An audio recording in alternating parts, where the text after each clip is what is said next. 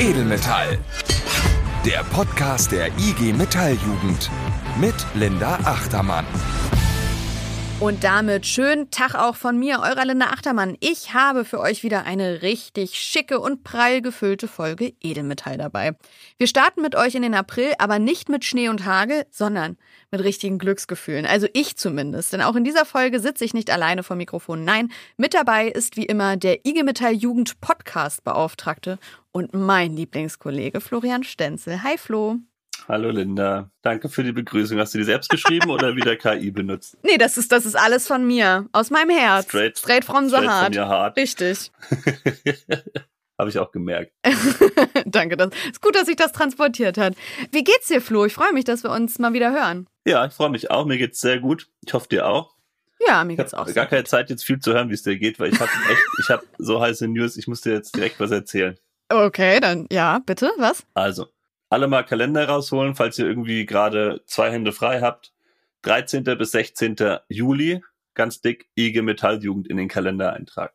Ich guck gerade, ich habe da noch nichts vor an dem Wochenende. Was ist denn da? 13. bis 16. Juli findet unser IG Metall Jugend Festival statt mit dem Namen Rise. Das wird was richtig, richtig dickes. Es sind nur noch dreieinhalb Monate bis dahin. Das ist nicht mehr viel. Aber es wird richtig, richtig geil. Kann ich nochmal nachfragen? Ein richtiges Festival?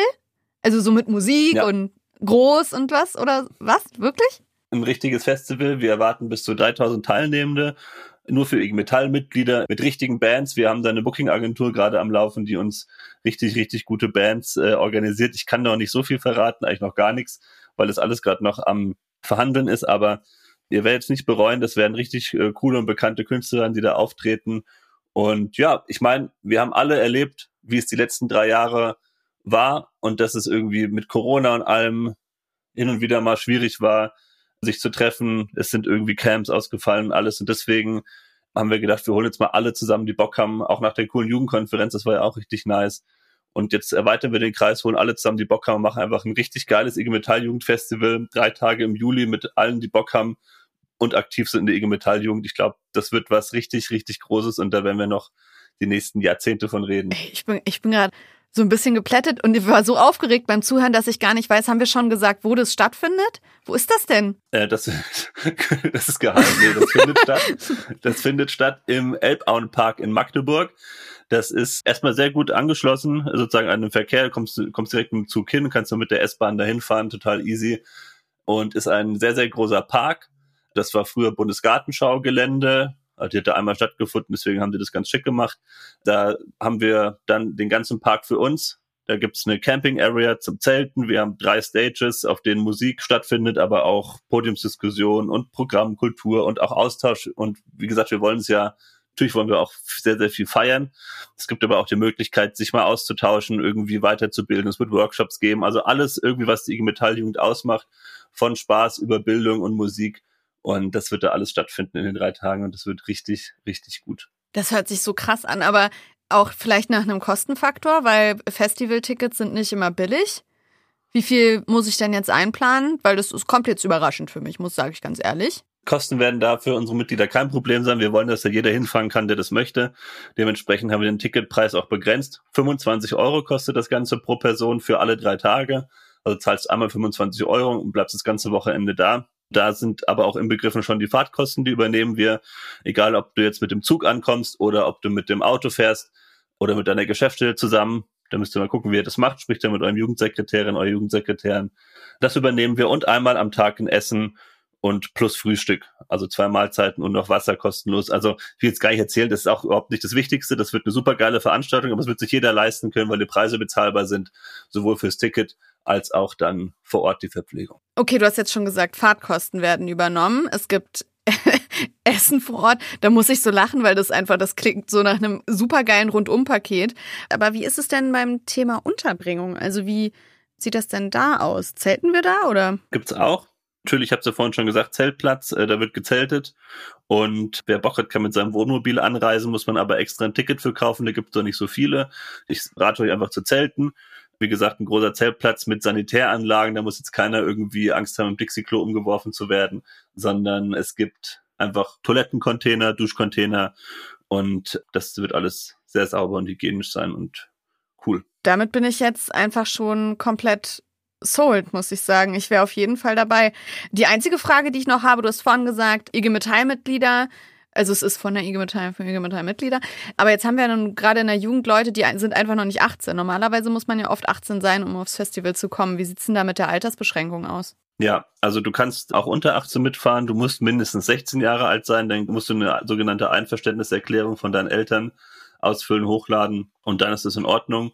Die musst du währenddessen immer dabei haben. Wir kontrollieren das auch und dann kannst du auch unter 18 Jahren mitfahren. Okay, gut. Also da bleibt einem ja gar nichts anderes übrig, als zu sagen, ja, ich bin dabei. Jetzt haben wir aber nur, weil wir sagen, wir sind dabei noch gar kein Ticket. Wie kriege ich das denn jetzt, Florian, ganz schnell, bitte? Also, zwei Möglichkeiten bis zum 1. Mai haben wir gesagt, gibt's Early Bird Tickets, die sind für alle Aktiven in den Ortsjugendausschüssen vorbehalten. Das heißt, wenn ihr ein Ticket haben wollt, dann geht zu eurem Jugendsekretär, eurer Jugendsekretärin. Im besten Fall habt ihr euch vor dem OJA engagiert und dann zeigen die euch, wie ihr an ein Ticket kommt. Und ab dem 2. Mai hauen wir das dann über alle unsere IG Metall Jugendkanäle raus und dann können alle anderen Mitglieder sich auch noch Tickets kaufen. Das sind dann die Tickets, die nur übrig sind, aber das verraten wir euch dann in der nächsten Folge.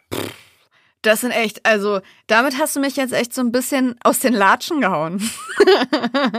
die Badelatschen, die ich jetzt gleich schon in meine Tasche eingepackt habe für das Festival. Ich denke mal, wir sehen uns alle dort. Das wird ja eine geile Sache einfach. Das wird geil. Also wie gesagt, wenn ihr Bock habt auf IG Metall Jugend, auf Musik, auch auf Austausch mit anderen Kolleginnen und Kollegen, die aktiv sind in der IG Metall Jugend, bisschen Bildungsveranstaltung, alles, was das Herz so begehrt, dann kommt er vorbei. Das wird eine richtig gute Veranstaltung. Dann haben wir jetzt diese Folge erstmal zum Verarbeiten dieser guten News. Was haben wir denn sonst noch vorbereitet, außer euch hier schon mal einzuladen auf ein geiles Festival in diesem Sommer? Wir wollen über die Tarifrunde im Kfz-Handwerk sprechen. Das ist unser erstes Thema.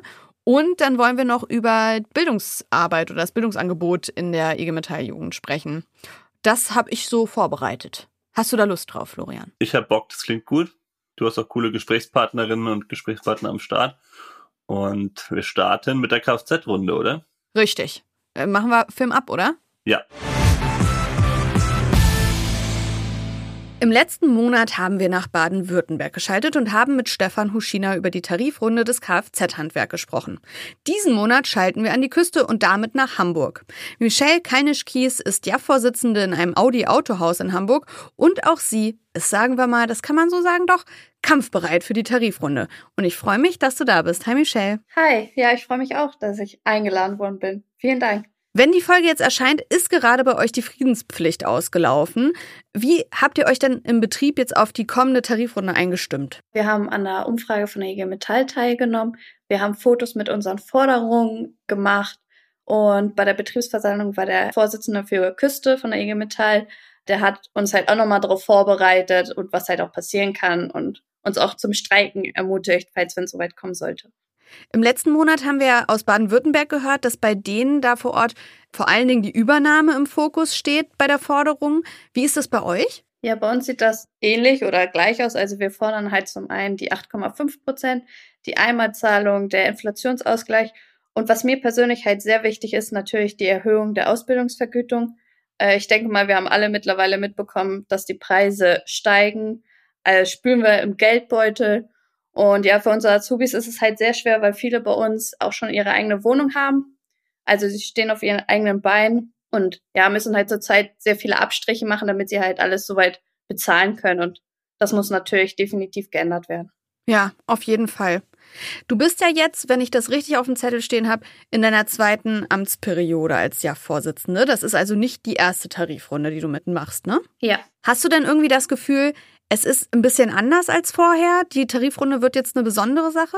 Ja, also ich denke, oder vom Gefühl her würde ich sagen, wir sind streikbreiter. Also wir wollen auf jeden Fall unsere Forderungen haben, weil jeder hat halt gemerkt, die Inflation ist da, die Preise steigen und, und, und jeder braucht mehr Gehalt. Und deswegen würde ich jetzt einfach mal sagen, wir sind auf jeden Fall bereit zu kämpfen für unsere Forderungen. Was erwartest du denn wird es eine schnelle Einigung geben oder stellst du dich innerlich schon so ein bisschen auf so einen längeren Tarifstreit ein? Also mein Wunsch wäre es, dass wir nach der ersten Verhandlung mit unseren Forderungen einfach rausgehen.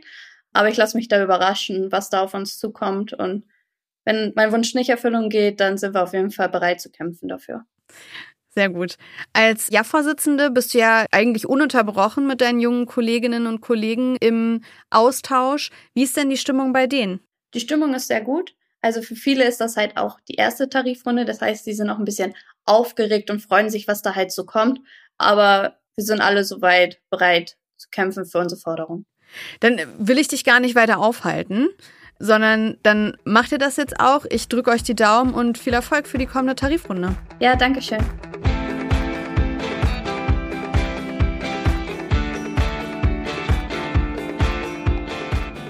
Ja, liebe Michelle, danke nochmal für das tolle Interview und es bleibt wie immer zu sagen, viel Durchhaltevermögen jetzt für die kommende Tarifrunde, ne?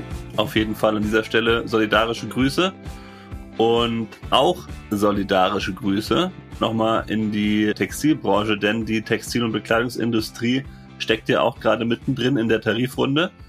Äh, Linde, du ergänzt mich, wir wollten eigentlich mit dem Jonas Pläsier schon diese Folge sprechen.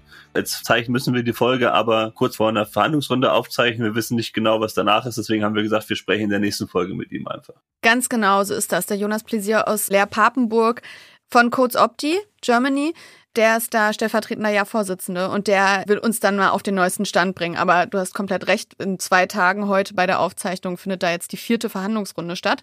Wir wissen nicht, was passiert, wir wissen nicht, was für ein Angebot der Arbeitgeber kommt. Aber er hat uns noch mal eine kleine Sprachnachricht aufgenommen, wie so bisher, so als kleinen Teaser, wie bisher die Tarifrunde lief und dann in der nächsten Folge schauen wir uns das alles noch mal genauer an. Moin zusammen, Jonas hier. Linda hat mich ja bereits vorgestellt und wie sie auch erwähnt hat, befinden wir uns momentan mitten in den Tarifverhandlungen der Textilindustrie.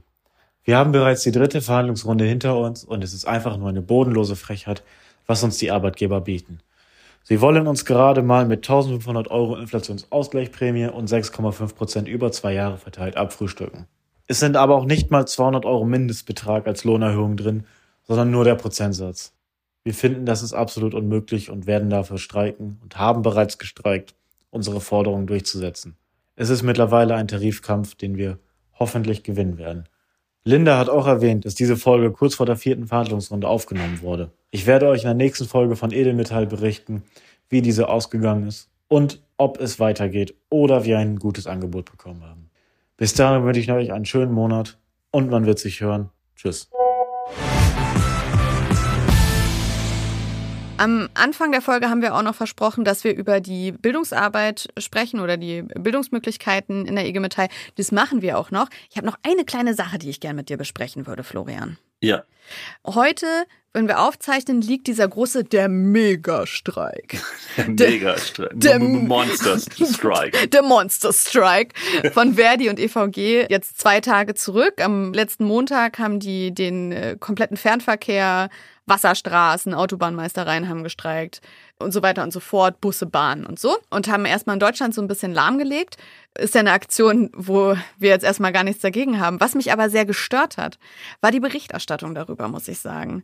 Ich fand's, um nicht zu sagen, cringe, was sich da geboten hat am Montag. Ja, und bodenlos. dachte, bodenlos. Es war teilweise wirklich bodenlos. Also Ja.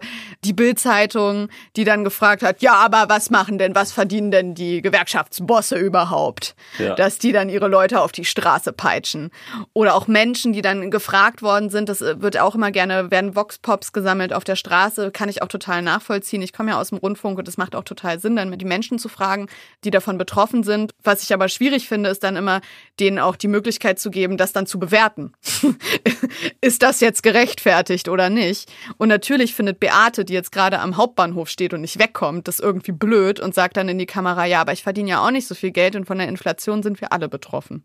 Da ist mir so ein bisschen die Hutschnur geplatzt. Was mir aber so ein bisschen fehlte, war dann gleich gut darauf zu reagieren und zu sagen, Moment mal. Und da habe ich gedacht, da kann ich mich doch an meinen Lieblingsaufreger mich wenden. an dich. Weil wenn du rantest, dann kommst du erst richtig in Form, finde Ja, ich. also ich, ich weiß gar nicht, ob ich so richtig ranten kann. Ich bin schon richtig müde über diese Debatte, weil mich hat's auch so, also mich hat's auch richtig genervt. Also ich kann auch verstehen, dass wenn du irgendwie, keine Ahnung, in Urlaub fliegen willst, du hast ein halbes Jahr lang keinen Urlaub mehr gehabt und dann fällt dein Flieger aus, dass du dir denkst, so, ah Mann, das hätte jetzt echt nicht noch sein müssen. Aber wenn du nochmal einen Schritt weiter denkst, wirklich nur einen, klein, dann denkst du dir so, ja, okay, ich komme da jetzt schon noch irgendwie hin. Und es ist auch völlig richtig und legitim, dass gestreikt wird. Und wie geil ist es bitte, dass man sich einfach mal zusammenschließt und damit den gesamten Verkehrssektor einmal lahmlegt, um auch zu zeigen, was man auch für eine Macht hat. Und ich glaube, wir haben uns vor, ich glaube, das war letztes Jahr oder so mal drüber unterhalten.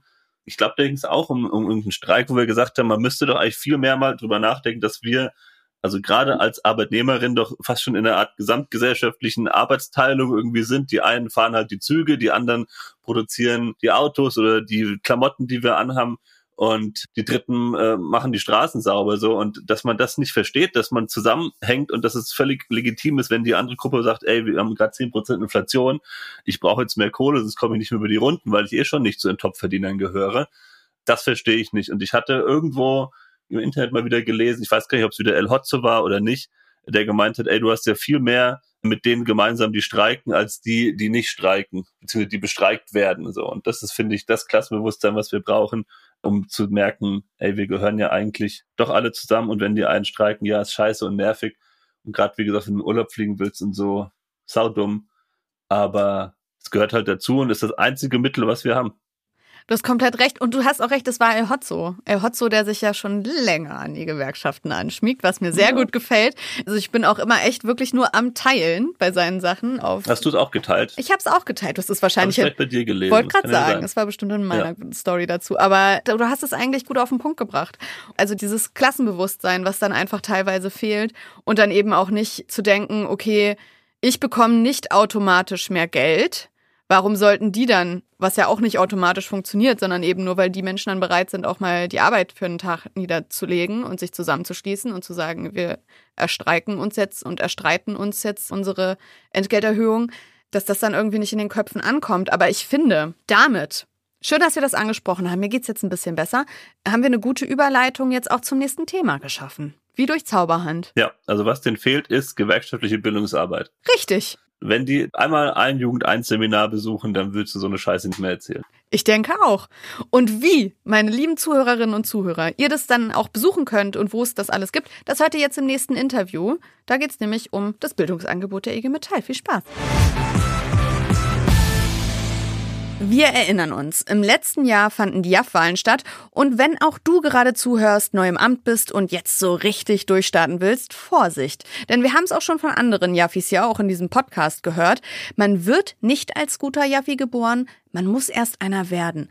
Aber wie denn eigentlich? Ein wichtiger Baustein dafür sind die Bildungsseminare, die die IG Metall anbietet. Hier kannst du alles lernen, was du für deine Gremienarbeit brauchst. Projektmanagement, Seminare zum Thema Tarifverträge verstehen und umsetzen und Workshops zur gezielten Ansprache neuer Mitglieder.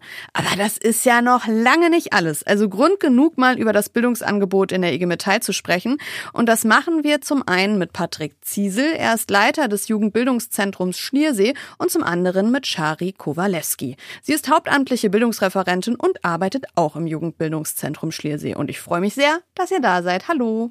Hallo. Ja, hallo Linda. Danke für die Einladung. Ich freue mich total, mit euch zusammen über äh, die Metall-Bildungsarbeit zu sprechen. Ich freue mich auch. Ich habe es gerade schon versucht, so ein bisschen zu umreißen, was die IG Metall denn so für Bildungsseminare im Angebot hat, aber das war ja wirklich nur ein ganz, ganz kleiner Teil, den ich da genannt habe, richtig? Ja, Linda, du hast völlig recht. Also wir versuchen stetig unser Programm weiterzuentwickeln, immer am Puls der Zeit zu sein, up to date zu sein, um auch möglichst äh, alle unsere Mitglieder zu erreichen.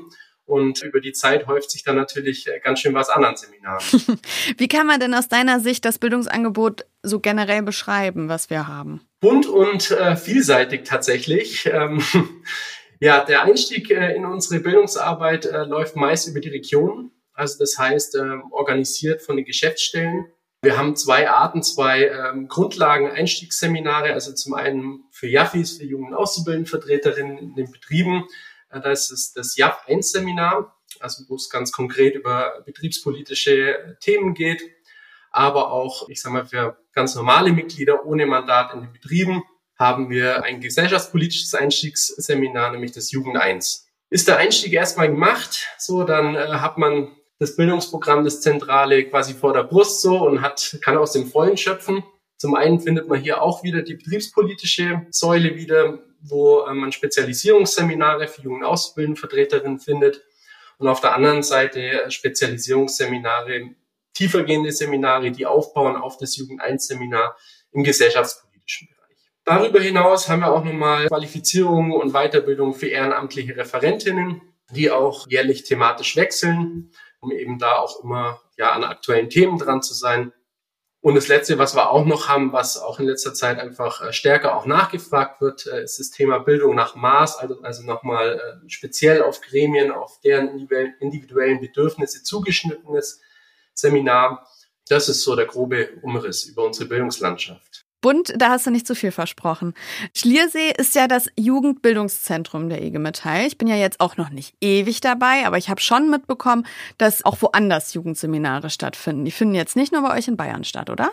Ja, genau. Schliersee ist das Bildungszentrum der IG Metall, wo nur Jugendseminare stattfinden.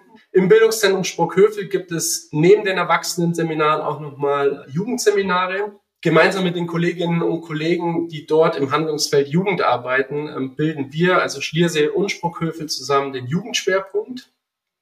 Und wir arbeiten auch hier äh, trotz der geografischen Entfernung sehr eng zusammen. Wir legen uns neue Seminarkonzepte, feilen an den bestehenden Konzepten, organisieren Großveranstaltungen wie den Jugendbildungskongress oder die GFKF-Konferenz Genau, also da pflegen wir einen regen Austausch und eine gute Zusammenarbeit in Richtung Sprockhöfe. Shari, vielleicht auch nochmal an dich die Frage, wie kann ich mich denn für die Seminare freistellen lassen? Gibt es da dann auch unter den Seminaren Unterschiede eigentlich oder wie läuft das ab? Ja, da gibt's nicht ganz so viele Unterschiede, wie wir unterschiedliche Seminare haben, aber es ist trotzdem so ein kleiner Dschungel der unterschiedlichen Freistellungsmöglichkeiten. Ich würde erstmal damit starten, wie das denn ist, wenn man nicht gewählt ist als Jugend- und Auszubildendenvertreterin. Dann kommt es nämlich ganz arg darauf an, aus welchem Bundesland man kommt, weil die Bildungsurlaubsfreistellungsmöglichkeiten ganz unterschiedlich sind. Bayern und Sachsen haben zum Beispiel gar keinen Bildungsurlaub. In anderen Bundesländern kommt es darauf an, ob man in der Ausbildung oder schon mit der Ausbildung fertig ist, äh, wie viel Möglichkeiten man da hat, sich freistellen zu lassen. Und wenn man keinen Bildungsurlaub mehr übrig hat, dann kann man noch über unbezahlte Freistellung oder natürlich auch über Urlaub auf Seminare fahren. Wenn man jetzt aber gewählt ist als Jugend- und Auszubildendenvertreter oder Vertreterin, dann hat man noch mal viel mehr Ansprüche auf Freistellung. Und zwar einmal für die JAF-Seminare, also die betriebspolitischen Seminare. Da kann man so viele besuchen, wie für die eigene Arbeit notwendig ist. Das muss man dann einfach im Betriebsrat beschließen, dass man auf diese Seminare fahren muss. Und zusätzlich dazu kann man auch unsere gesellschaftspolitischen Seminare besuchen über die Freistellung aus dem Betriebsverfassungsgesetz und zwar vier Wochen in der ersten Amtszeit und bei jeder weiteren Amtszeit dann drei Wochen. Aha. Okay, also als Jafi hat man da nochmal Vorteile und kann da ordentlich nochmal mehr rausschlagen. Patrick, äh, es ist vielleicht gar nicht an der Zahl so richtig schnell einmal so zu überfliegen, was ihr alles für Jaffis im Angebot habt. Ich habe das nämlich mal probiert in der Bildungsbroschüre und habe angefangen durchzuzählen und habe irgendwann aufgegeben. Aber vielleicht kann man trotzdem noch mal so kurz einmal umreißen. Was gibt's denn alles für Jaffis gerade speziell bei euch? Ja, Linda, wie du sagst, es gibt so einiges. Na, also die Aufgaben eines äh, Jaffis im Betrieb sind sehr vielseitig und äh, dementsprechend muss auch das Angebot, das Bildungsprogramm für die Jaffis vielseitig sein. Also wir haben verschiedene Seminare, zum einen äh, Angebote zu Tarifverträgen, also speziell auch nochmal äh, für die junge Generation. Also ganz konkret geht es hier zum Beispiel um den Tarifvertrag der Übernahme. Also wie setze ich denn überhaupt die Übernahme im Betrieb durch? Haben äh, Seminare im Angebot zum Thema Rhetorik und Kommunikation. Also wenn man als JAFI gewählt ist, äh, sollte man im besten Fall auch Jugendversammlungen ähm, abhalten und vor Menschen sprechen. Das will auch geübt sein haben ein Angebot zum Thema Projektmanagement, also wie gehe ich Projekte an, wie strukturiere ich das, ähm, wie treibe ich die auch voran. Zum Thema agilen Arbeiten haben wir was, ähm, zum einen, wenn in der Ausbildung agil gearbeitet wird, aber auch zum anderen, wenn das JAF-Gremium selber agil arbeiten möchte. Ähm, ja, was gibt's da für Methoden? Ganz praktisches Seminar. Und ich sage mal so, das Herzstück, die Ausbildungsqualität. Das ist ganz oft, äh, wo es in den Betrieben hapert. Genau da haben wir auch speziell nochmal ein Seminar dazu. Genau. Und zum Thema Bildung und Beratung, Bildung nach Maß, habe ich äh, eingangs ja schon was gesagt. Was würdest du denn sagen, wie wichtig ist es denn? Ich habe es ja auch anfangs schon erwähnt, man, man wird ja nicht als Jafi geboren, sondern man muss erstmal einer werden. Aber wie wichtig ist es dann wirklich, diese Seminare auch in Anspruch zu nehmen? Was würdest du sagen? Also auf jeden Fall sehr, sehr wichtig und ich kann da aus äh, eigener Erfahrung sprechen. Ich war ja selber lang Jugendvertreter und mit der Wahl bekommt man schon äh, eine Riesenmenge an Verantwortung übertragen ja, wo man erstmal äh, sich zurechtfinden muss, äh, wo es gerade am Anfang elementar ist, sich auch mit der neuen Rolle auseinanderzusetzen, ne, zu lernen, was sind denn überhaupt meine Rechte, welche Pflichten habe ich aber auch als Jafi, zu lernen, wie identifiziere ich Themen im Betrieb, Themen bei den Auszubildenden, wie bearbeite ich die, ne? wie gehe ich die letztendlich im Betrieb auch an. Und vor allem ist auch ein sehr, sehr wichtiges Thema, die Auszubildenden zu beteiligen und mitzunehmen an den Themen, immer wieder auf Stand zu halten. Und da hilft einfach Bildungsarbeit, sich da auch mit der Rolle auseinanderzusetzen und da eben reinzufinden. Gerade weil man eben nicht als Jaffi geboren wird, sondern sich da irgendwie auch in einem, in einem Lernprozess, sage ich einfach mal, befindet. Ist das aber auch genau das Feedback, was ihr von den Teilnehmern bekommt? Also, dass sie wirklich diese Seminare gut für ihre Arbeit gebrauchen können? Ja, auf jeden Fall. Also das Feedback kommt regelmäßig, dass die Seminare sehr unterstützend sind bei der Arbeit im Betrieb, äh, um sich da eben auch in dem betrieblichen Umfeld zurechtzufinden, klarzukommen, die Projekte zu bearbeiten, dass da Bildungsarbeit einfach unerlässlich ist. Aber auch äh, die gesellschaftspolitischen Seminare ergänzend zu den betriebspolitischen äh, sehr, sehr wichtig sind, um sich eben in einer immer komplexer werdenden Gesellschaft zurechtzufinden.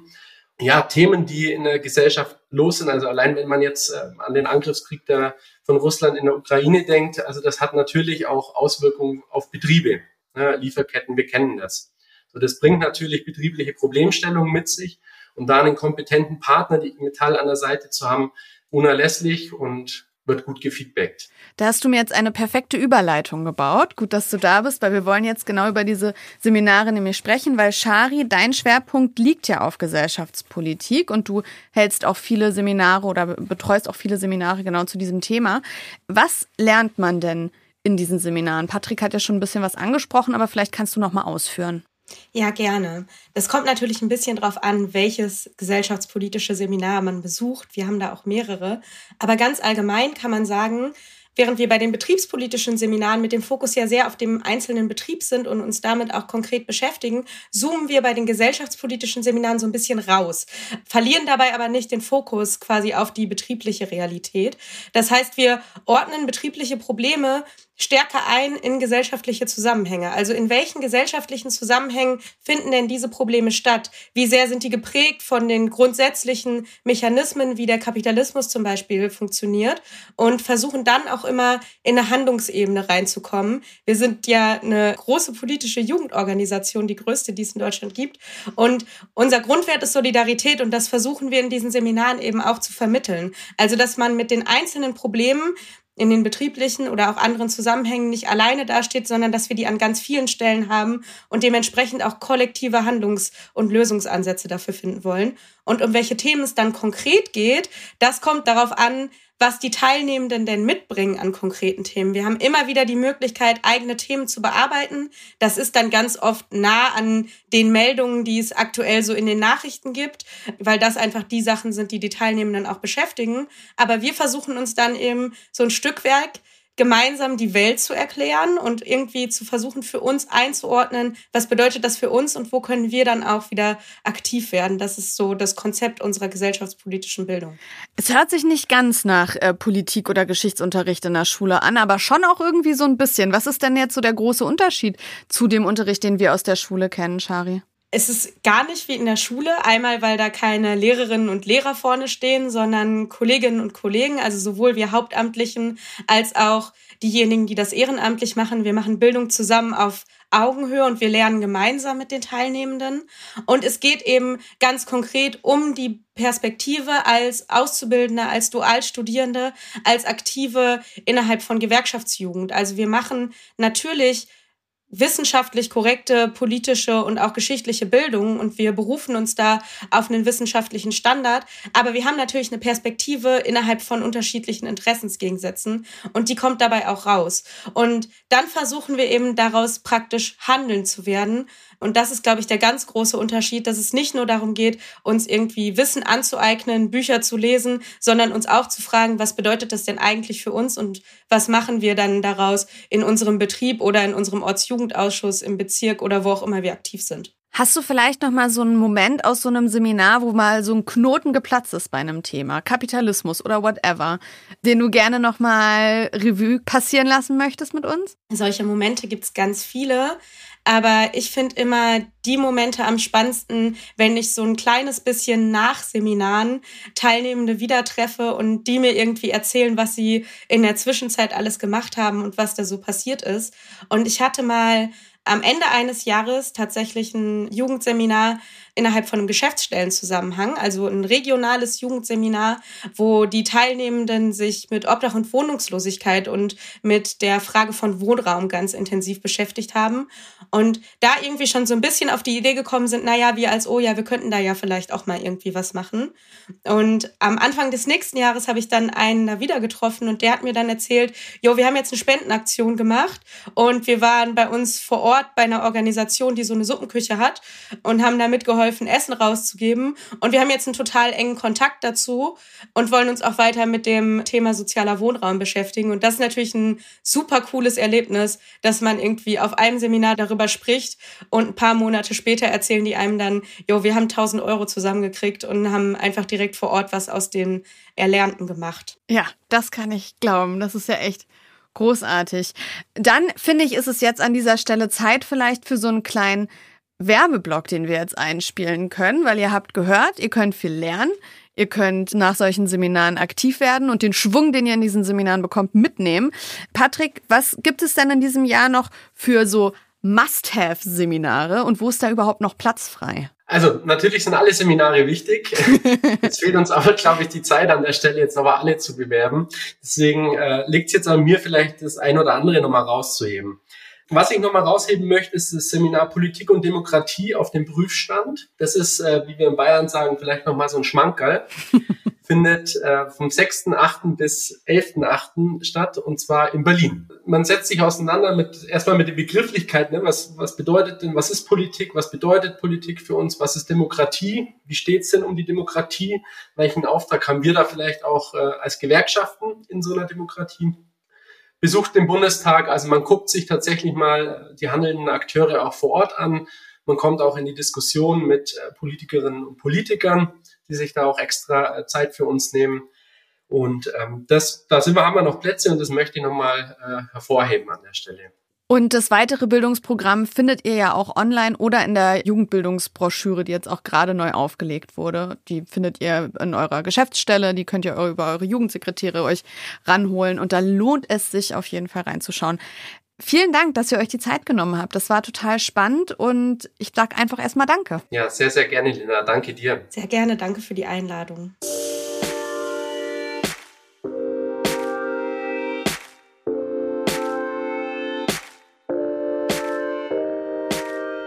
So, zack, vorbei. Wieder am Ende der Folge angelangt. Glaubst du das? Verrückt. ja, die Zeit. Aber schön, war gut. Tolle Oder? Folge. Ja. Und tolle Gesprächspartnerinnen, Gesprächspartner. Ja, fand ich auch. Danke an Patrick und Shari. Genau, danke nochmal nach Bayern. Ich hätte auch wieder Bock, ein Seminar zu besuchen. Ja, bin dabei, bin Mitglied, aber ich war noch nie auf so einem Seminar. Das könnte ich ja eigentlich auch mal machen. Müsstest du mal machen, eigentlich. Würde dir gut tun. okay, ich kann eine Reportage draus machen, dann können wir es auch gleich benutzen. Äh, Darüber werde ich jetzt den nächsten Monat nachdenken. Und ich hoffe, ihr habt jetzt auch einen schönen Monat. Wir haben Hausaufgaben auf. Ihr alle da draußen besorgt euch Tickets für das Rise Festival, Genau. was im Juli stattfindet, 13. bis 16. Juli. Ich gucke, dass ich in so ein Seminar komme und du hast einen guten Monat, Florian. Ja, und 1. Mai steht ja noch vor der Tür, wenn die nächste Folge rauskommt. Richtig. Da ist die Hausaufgabe, alle auf die lokale 1. Mai-Demo gehen.